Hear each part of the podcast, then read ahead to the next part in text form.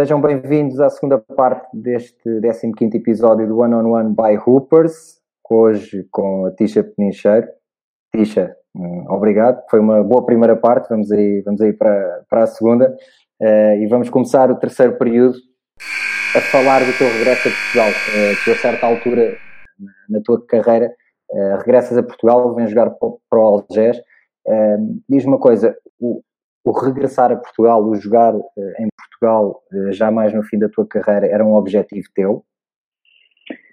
Ah, eu sempre pensei em, em poder fazer uh, aqui uma perninha na liga e ter a oportunidade de, de voltar a, a, casa e ter a oportunidade dos meus pais a verem mais jogos e também de, de, das miúdas não é, que me estavam a seguir e que conseguiam seguir, ter a oportunidade de, de viver, jogar ao vivo e de fazer perguntas e de eu tentar uh, que o basquete feminino aqui em Portugal continuasse a ir para a frente. Então, não era um objetivo definido, uh, foi uma oportunidade que, que, apareceu e eu decidi uh, apostar nela.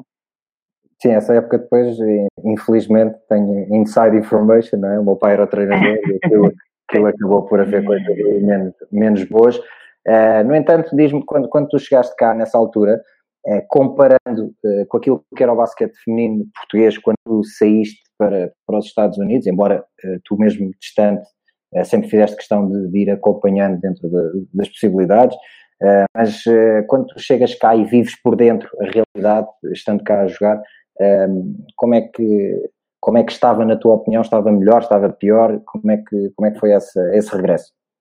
Estava diferente. Eu quando saí, eu acho que o basquete feminino estava, estava bem. E só que havia muitos clubes, uh, jogadoras uh, mais veteranas que neste momento já estavam retiradas, a maior parte delas, e os clubes que costumavam ser os, os grandes clubes, o CIF, a Escola da Amadora, uh, o Santarém, os Estrelas da Avenida, já não existiam. E, e muitas das jogadoras que, que eu tinha jogado contra e grandes nomes do basquete português já, também já estavam retiradas. Então e eu vim era malta muito mais jovem e, e foi diferente e também era diferente do, do outro basquete que eu estava a jogar tanto na WNBA como na Europa, então foi um bocadinho de uh, ajustar uh, ao basquete português. Uh, como disseste, havia várias manchas negras pela situação que, que, aconteceu, por uma pessoa que estava à frente da equipa ter mentido várias vezes, mas eu Uh, tentei sempre até ao fim ficar, embora as coisas, muitas coisas que foram prometidas nunca, nunca foram entregues e nunca foram, nunca foram feitas, mas eu não, não quis largar o barco e, e, e então fui sempre até ao fim. Pois eu infelizmente vivi, lá está vivido perto essas, essas situações. Um, e como é que tu, eh, eu vou dar aqui, vou, vou, comparar aqui uma situação que se passou, que se passou comigo, com um colega meu de equipa, uh, e vou, vou querer perceber o teu lado também. Eu, eu tive a oportunidade de jogar com o Sérgio Ramos e perceber o profissional que ele era uh, e, e, foi possivelmente a nível de, de colega de equipa dos, dos, melhores profissionais com quem eu tive a oportunidade de jogar uh, e depois mais tarde em fases diferentes da nossa vida joguei com o Sérgio Ramos no Atlético uh, onde era um grupo de amigos que se juntou ali Uh, e a brincar, a brincar, fomos vice-campeões da Pro Liga, a treinar duas ou três vezes por semana, uh, malta a trabalhar, com filhos, etc. Mas o Sérgio tinha uma coisa que era a preparação dele para os jogos e para os treinos era igual àquilo que eu tinha vivido com ele no Benfica. Aliás, ele não só fazia isso antes dos jogos, como havia disponibilidade do pavilhão da Tapadinha, estava aberto, estava fechado ao sábado de manhã porque não havia lá nada e ele pedia a chave do pavilhão para ir treinar de manhã, por vezes foi sozinho, depois conseguiu começar a juntar mais malta da, da equipa, começou a ver, é pá, até estamos a ganhar e tal, isto está a correr bem, bora lá, é, mas pronto, foi ele que, que foi o grande impulsionador disso. Como é que tu dás o salto de jogar em pavilhões da WNBA, andar a jogar por essa Europa fora, Euroliga, etc., é, consegues chegar cá uh, e dentro da nossa realidade manter esse nível de concentração, uh, profissional, profissionalismo acho que nem é o termo certo, porque uma pessoa que é profissional é profissional em todo o lado, mas uh, a nível de motivação, de preparação, tu conseguias, conseguias igualar as coisas? Sim, acho que também ajudou o facto de eu ser portuguesa e já ter vivido em pavilhões mais pequenos. Eu lembro-me nós termos ido jogar a taça a Aveiro e estava um frio dentro do pavilhão. Isso é que para mim, eu joguei na Rússia e nunca tive tanto frio na minha vida como naquele dia. Nós falávamos e saía fumo. Pronto, então, claro, é, é, difícil porque eu já estava afastada da, da, realidade portuguesa ou nos pavilhões, claro, nunca faz tanto frio que os pavilhões são aquecidos, mas é difícil jogar assim, então, claro, eu tento sempre puxar as pessoas para cima e não andar para baixo, porque acho que isso é importante, mas há, há, é a realidade que, portuguesa e eu sendo portuguesa já não a vivi essa realidade há muito tempo, mas tive que andar para trás na, na memória e saber isto é o que nós temos e, e, e, é, o que, é o que há e não há desculpas, é, é ir para a frente, eu vim aqui, aceitei este desafio e agora vou até ao fim e vou dar o meu melhor uh, e foi isso sempre que eu tentei fazer. E ainda por cima, uh, tens noção disso, toda a gente estava de olhos postos em ti, ou seja, não, não, podias, não podias vacilar e ser tu a primeira a dizer ah, está frio, não queres jogar. Ou, claro, mas, claro. Também, mas também fizeste a formação no, no Galamba, aquilo também é quentinho, não é? O pavilhão da Figueira. Não, o pavilhão, o pavilhão do Galamba não existia. Eu, ah. Eh, não existia. Nós treinávamos no ciclo e no liceu, uh, mas juro, okay. eu nunca tive tanto frio na minha vida como nesse final da Taça de Portugal. Era, foi horrível. Eu, não, eu na Rússia tinha calor dentro dos pavilhões porque os pavilhões têm tanto aquecimento. Claro. Então, uh, mas eu lembro perfeitamente de, falar e saía fumo da boca, parecia um dragão do frio que estava. Mas, mas era, era assim, não há, não há problema nós tínhamos, nós, eu quando joguei em Ilha, eh, muitas vezes chegávamos ao pavilhão de manhã e o Alexandre Pires, era o nosso treinador na altura, virava-se para nós e dizia, malta, isto hoje, pá, não dá, estava tanto frio que parece que se põe assim uma camada uh, de gelo por cima do, do piso e nem, nem dava para correr, estás a ver? Pá, e ele virava-se e dizia, malta, arranquem para casa que isto nem, assim, nem, nem vale a pena. Olha, um, ehm, como é que tu, uh, continuando a falar do, do basquetebol português, Uh, como é que tu olhas agora para, para o estado do basquetebol português? Feminino. Sim, acho que vendo as seleções e o, o êxito que, que, temos tido, temos conseguido organizar aqui vários campeonatos europeus e em termos de, de sub-16, sub-18, em Matosinhos temos, é sempre um, uma cidade que, que, acolhe bastantes campeonatos europeus e eu tive a oportunidade de vir assistir alguns uh, e quando elas foram medalha de prata eu estava em Nova York e vi o jogo na, na internet e é um, um orgulho incrível uh, um, um, campeonato europeu e nós temos medalha de prata e estamos ali a competir ao mais alto nível com, com os outros países uh, então eu acho que continuamos a andar para a frente, continuamos a lutar, acho que a Federação está a fazer um bom trabalho para divulgar o basquete por, por Portugal fora Uh, e eu, quando estou aqui, tento também assumir alguma responsabilidade, pelo menos para incentivar a malta para continuar a jogar e ser sério. Acho que esta, esta geração tem tantas distrações. Eu sei que no meu tempo eu só queria estar uh, nas traseiras a jogar e neste momento há, muitas outras distrações e é, é mais complicado. Uh, mas o que eu quero é que eles entendam que se eles gostam de basquete a sério, que o levem a sério e que, e que, e que sonhem alto para, para que os sonhos se concretizem.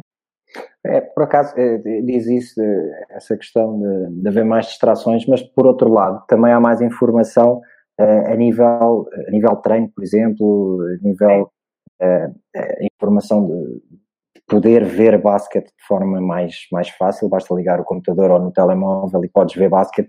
Um, pondo as coisas na, na balança, achas que esta geração tem mais dificuldades pelas distrações ou o facto de haver mais informação torna o caminho mais fácil agora para quem quer ser jogador? Eu acho que quem gosta a sério pode aproveitar todas essas coisas que tu falaste, ir ao YouTube, ver vídeos, uh, sei lá, ouvir uh, treinadores e jogadores a falar para, para ter informação, para darem conselhos, uh, mas também há outros tipos de distração que puxam o pessoal fora dos campos, ou, sei lá, os jogos de computador, o Instagram, as redes sociais. Uh, acho que há muitas distrações nessa maneira que às vezes uh, tens que gostar mesmo a sério para levar isto a sério e para tirar proveito da, da facilidade que é abrir um computador e ter toda a informação aí que nós, na minha geração, eu não tivesse a oportunidade, eu só queria estar na rua a jogar basquete.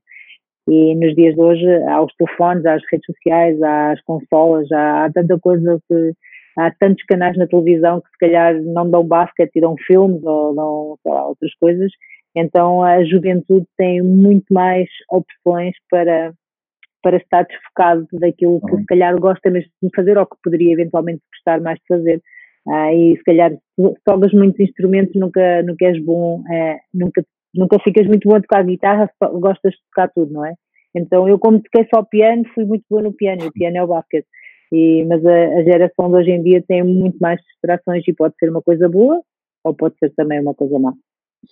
Um, e, e, olhando para, para esta geração de, de, novas jogadoras que está, que está a aparecer, um, tu identificas eh, alguma ticha a aparecer, e quando digo ticha não tem que ser obviamente uma base como tu, mas uh, identificas aqui jogadoras em Portugal com potencial para fazer uma carreira como a tua, por exemplo, na WNBA?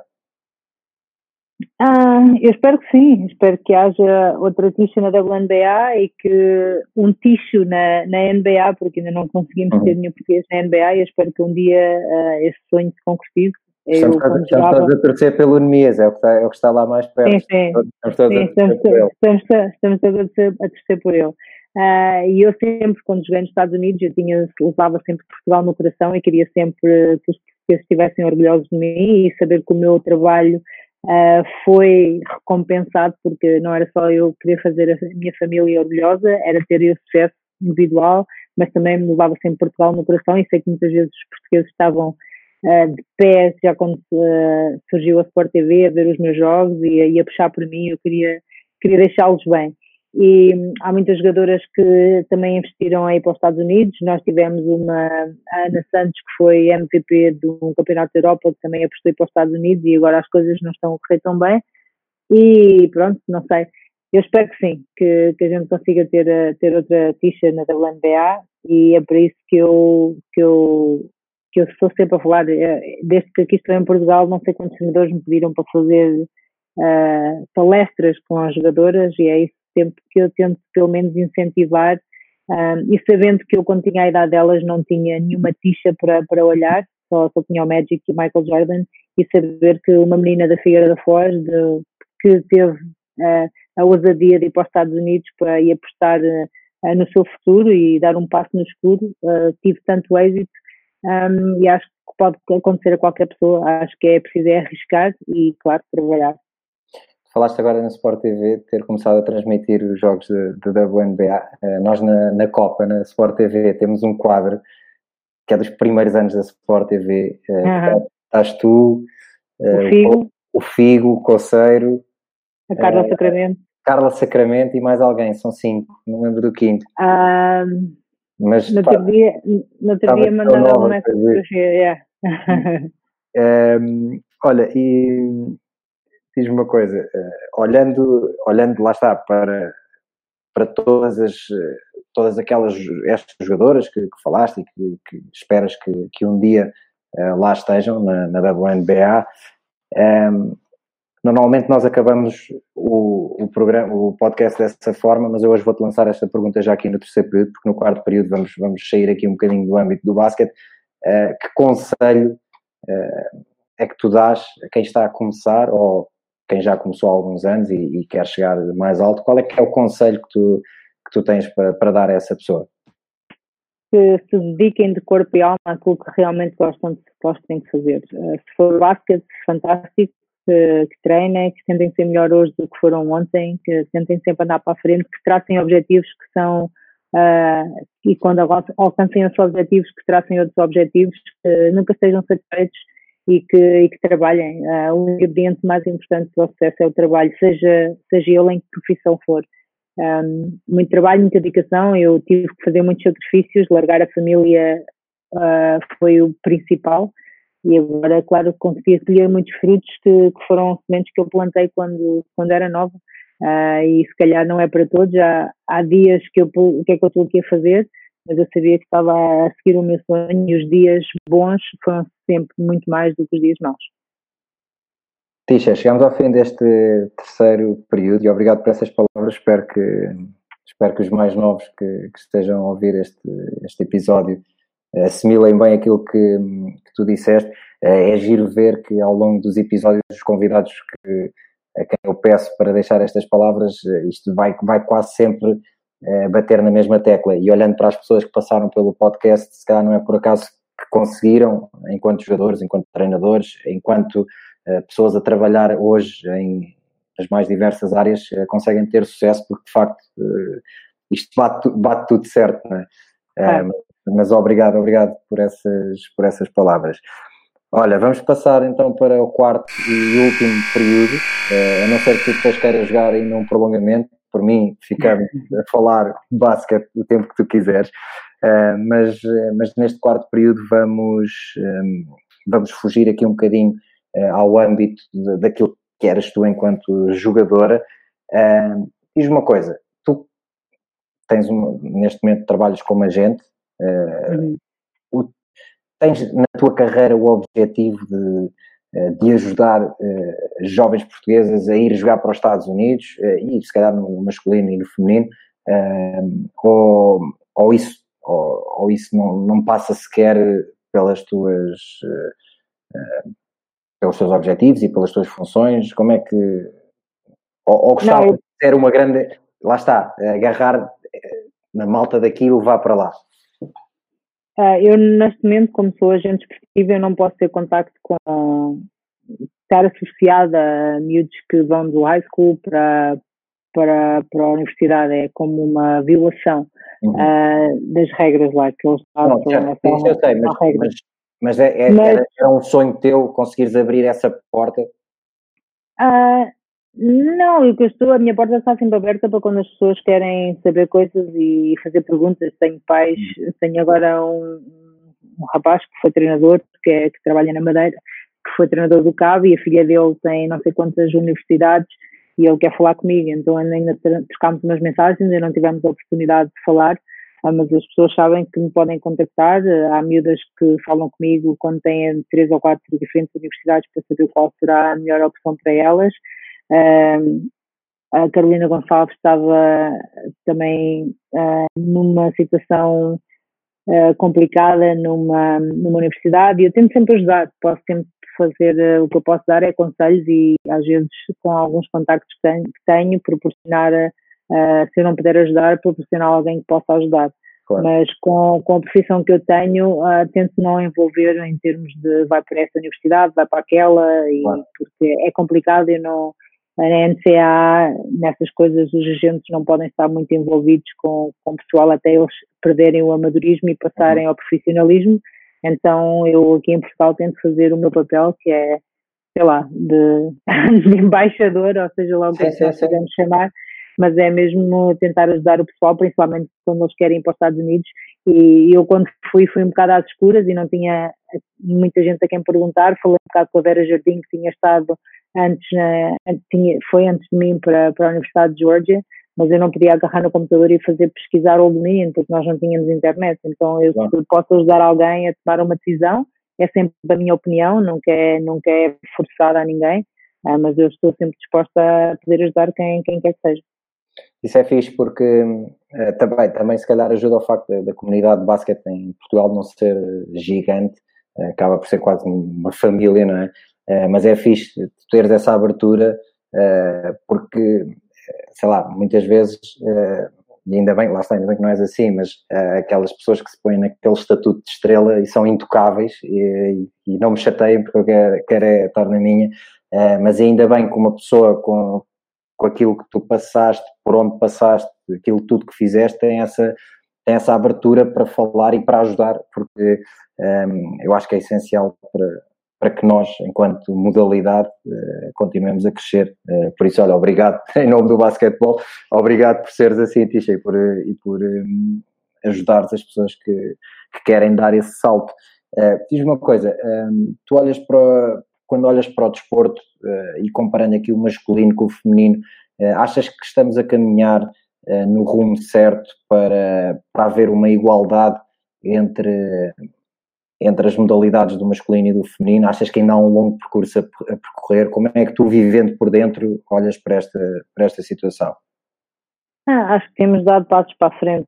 E isso é importante que continuemos a dar, mas principalmente, pronto, eu vivo mais nos Estados Unidos do que vivo na Europa, então a minha realidade é um bocado mais americana e, E o que eu, que eu posso ver é que o, o desporto feminino, não só o basquete, mas o desporto feminino tem andado para a frente, mas ainda estamos anos de luz. Ainda há muita gente que, e às vezes eu vejo os comentários na internet e são horríveis, uh, que ainda há muita gente que pensa que as mulheres pertencem na cozinha, a fazer sandes e a cozinhar e não uh, a jogar uh, ou a praticar nenhum tipo de desporto.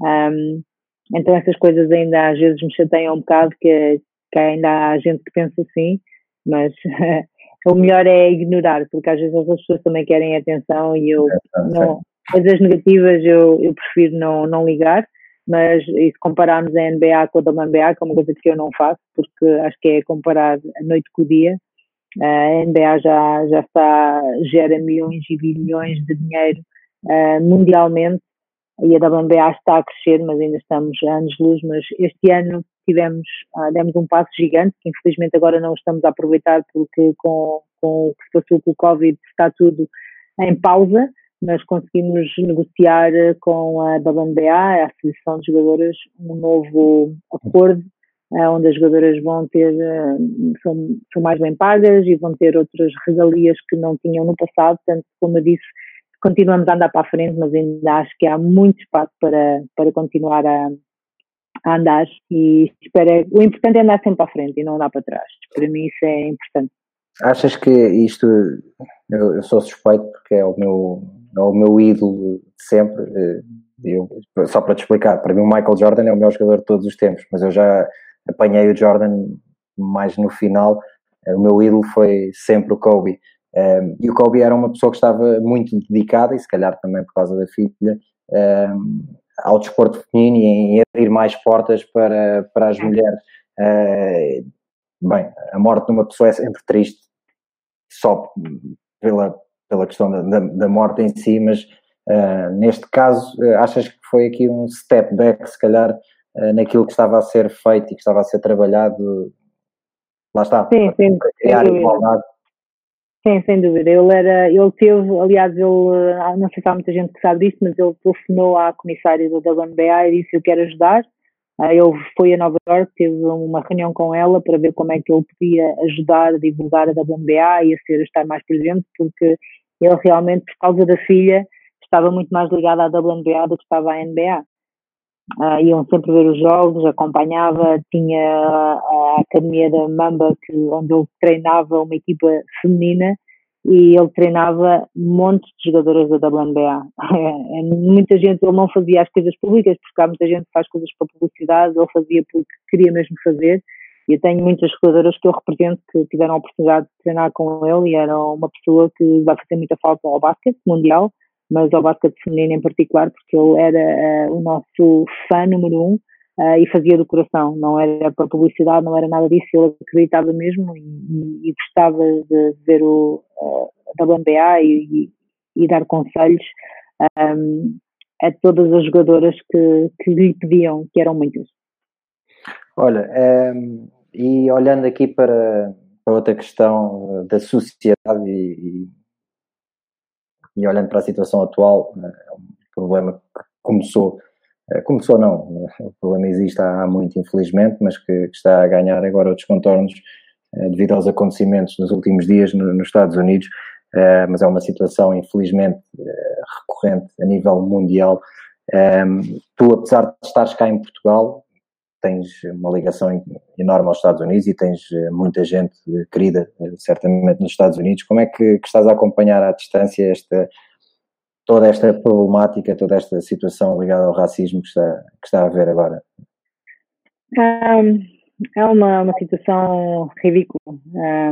Tudo o que está a passar nos Estados Unidos, e é claro, nós temos que olhar para o líder dos Estados Unidos, que é o presidente, e vimos a posição que ele toma Uh, hoje tive a notícia que os outros três polícias que estavam envolvidos na situação da morte do George Floyd finalmente foram, foram presos. Agora vamos ver o que é que, o que, é que dá, porque ser só preso é nos Estados Unidos não, não é suficiente. Uh, mas é incrível que as coisas que passam e os, os, americanos, os negros estão fartos, não, não podem mais. Foi a última gota, porque isto, uh, a brutalidade policial já aconteceu N vezes e agora, graças aos telefones e, às redes sociais, uh, muitos foram apanhados com a boca na botija, não é?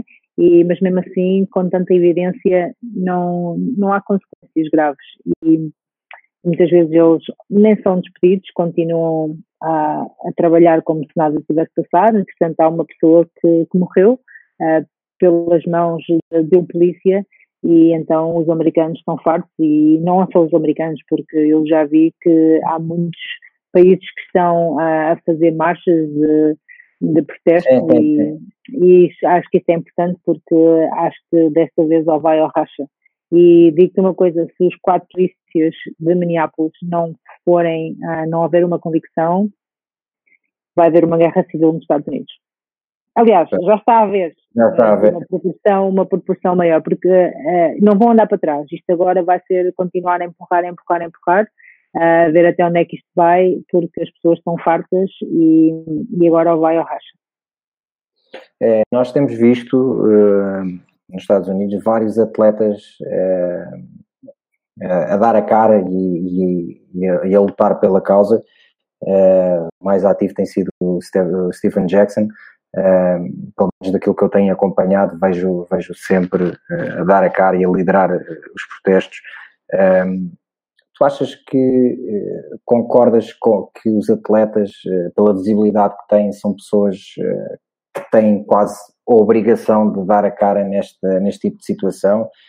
nós temos visto, e há pouco tu falavas, por exemplo, do, na primeira parte falaste do, do Last Dance, o Michael Jordan, por exemplo, nunca se envolveu em grandes uh, questões uh, sociais, sempre se manteve à parte de, de, disto tudo, mas por outro lado tens outros jogadores que fazem questão de que fazem questão de, de, dar a cara e de lutar pelos, pelos direitos humanos, e é isso que estamos a falar.